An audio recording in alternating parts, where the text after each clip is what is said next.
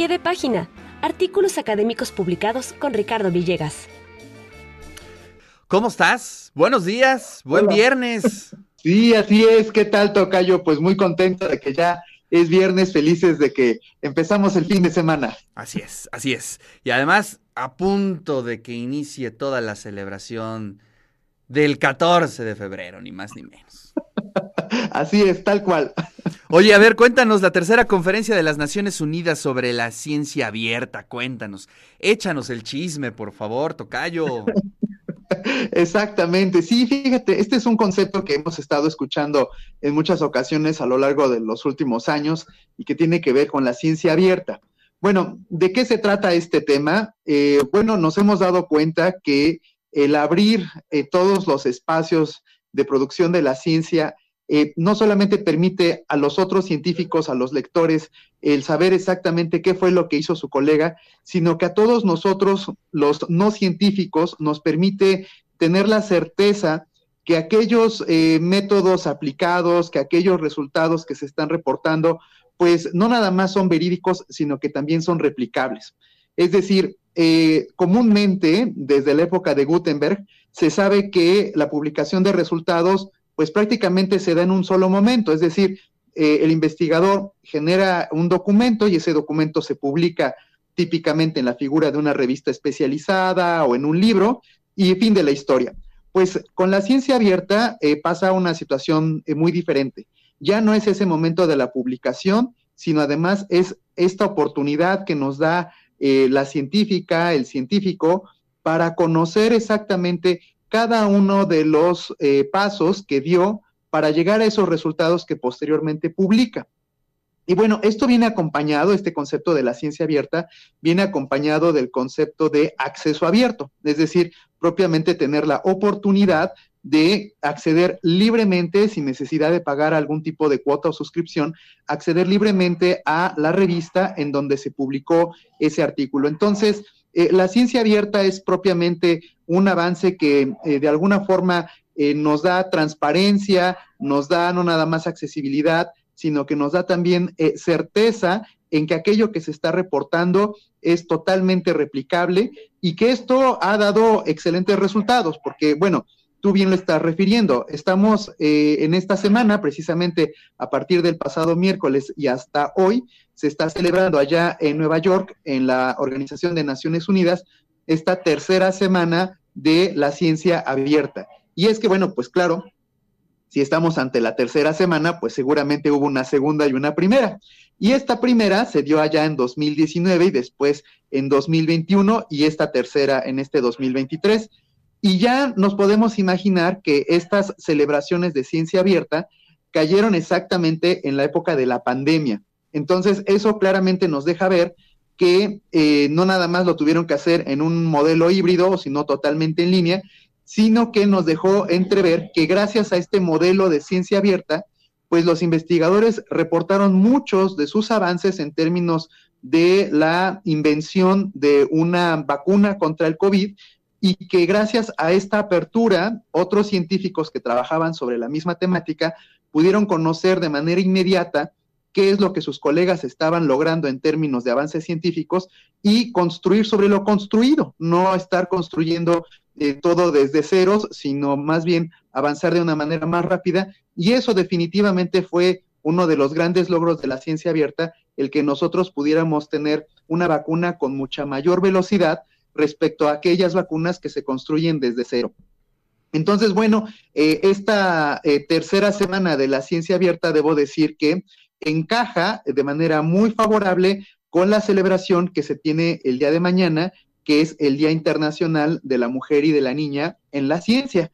Entonces, pues no es coincidente que se tenga este empalme de festividades. De hecho, bueno, pues mañana sábado es día de descanso y entonces eh, la celebración de este Día Internacional de la Mujer y de la Niña en la Ciencia se hace hoy precisamente también ahí mismo en las oficinas centrales de Naciones Unidas. Entonces, eh, pues la verdad es que todavía tenemos el resto de este día para que libremente podamos acceder a este evento, que dicho sea de paso, pues está transmitiendo en línea. Hay muy buenos conferencistas, con mucha honra debo decir, hay dos que tres eh, mexicanos, bibliotecarios, científicos que están participando en esta conferencia y recordar precisamente que estos, eh, estas celebraciones lo que buscan es, pues primeramente, discutir el tema y segundo, habiéndolo discutido y llegando a algunas conclusiones, pues dictar algunas líneas que deban ser trasladadas a políticas públicas eh, nacionales. Entonces, pues eh, ya en nuestro México tenemos algunos avances considerables. Sabemos que nuestra ley de ciencia y tecnología,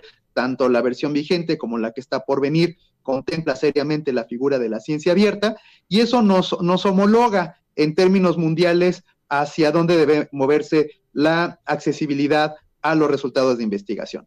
¿Cómo ves, Tocayo? Pues la verdad es que siempre yo he estado a favor tanto de la ciencia abierta, los códigos abiertos, las licencias para uso, porque eso, este, digamos, tiene una lógica distinta, ¿no? Es decir, es como ir construyendo sobre los cimientos eh, de otro investigador, de otra científica. Es decir, se dan unos diálogos distintos.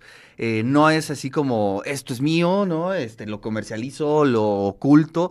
No, no, no. Por el bien de todas y todos, tener los datos abiertos, tener eh, los códigos abiertos para los temas de software y la ciencia abierta pues eh, eh, habla muy bien de, la humanidad, ¿no? Es decir, de, tanto trabajo que pueda ser compartido.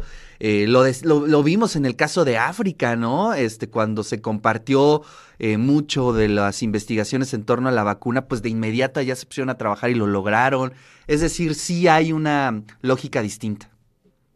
Totalmente de acuerdo. Y creo que hay que romper muchos paradigmas porque, por ejemplo, la gente que trabajamos el área de sociales, de humanidades, la verdad es que sí somos bien celosos de nuestros datos, ¿no? Imagínate, eh, los colegas que son economistas, eh, los que son demógrafos, pues lo que comúnmente hacen es que eh, pues les cuesta mucho trabajo, ¿no? Recolectar los datos para después trasladarlos a un resultado. Y entonces, en la ciencia abierta, ya no nada más queremos el resultado, sino que queremos esos datos que se fueron recolectando en las encuestas, en el trabajo de campo, y ahí es a donde uno dice, híjole, pero es que a mí me costó tanto trabajo llegar a ello y que ahora me digan que tengo que compartirlo, no nada más por el simple hecho de compartirlo, porque hay que pensar que el compartir tiene el objetivo de permitir el reuso de esos datos, ¿no? Entonces, ahí es a donde nos gana nos gana el celo. Y bueno, también a lo mejor pensar en las empresas, los intereses privados que pueda haber en términos de la redacción del código, que igualmente dicen estas empresas, bueno, ¿por qué yo habré de compartir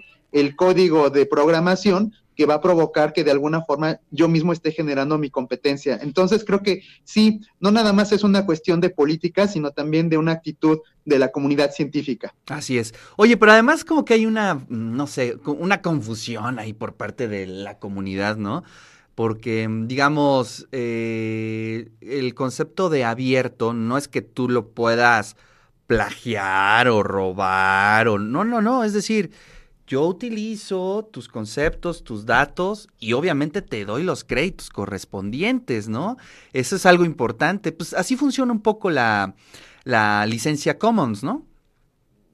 Exactamente, eh, creo que le tocas el, o le pegas al clavo. O sea, de ninguna manera la ciencia abierta apuesta por eh, una violación flagrante a los derechos de autor. Eh, muy por el contrario, el concepto de autoría se mantiene totalmente vigente, totalmente a salvo, porque sabemos que este es un, un derecho autoral irrenunciable. Pero también te quiero contar en ese mismo punto que se ha demostrado ya matemáticamente que el publicar eh, resultados de investigación, tanto en acceso abierto y en general en el modelo de ciencia abierta, produce un mayor nivel, no nada más de lectura, sino también de citación. Sabemos que en el ámbito científico, pues es muy valorada la, la citación que se nos hace. Entonces, aquellos artículos que no nada más se publican en acceso abierto, sino que también permiten el acceso a los datos abiertos, tienen un mayor nivel de citación respecto a aquellos que se publican en revistas tradicionales de acceso por suscripción. Así es.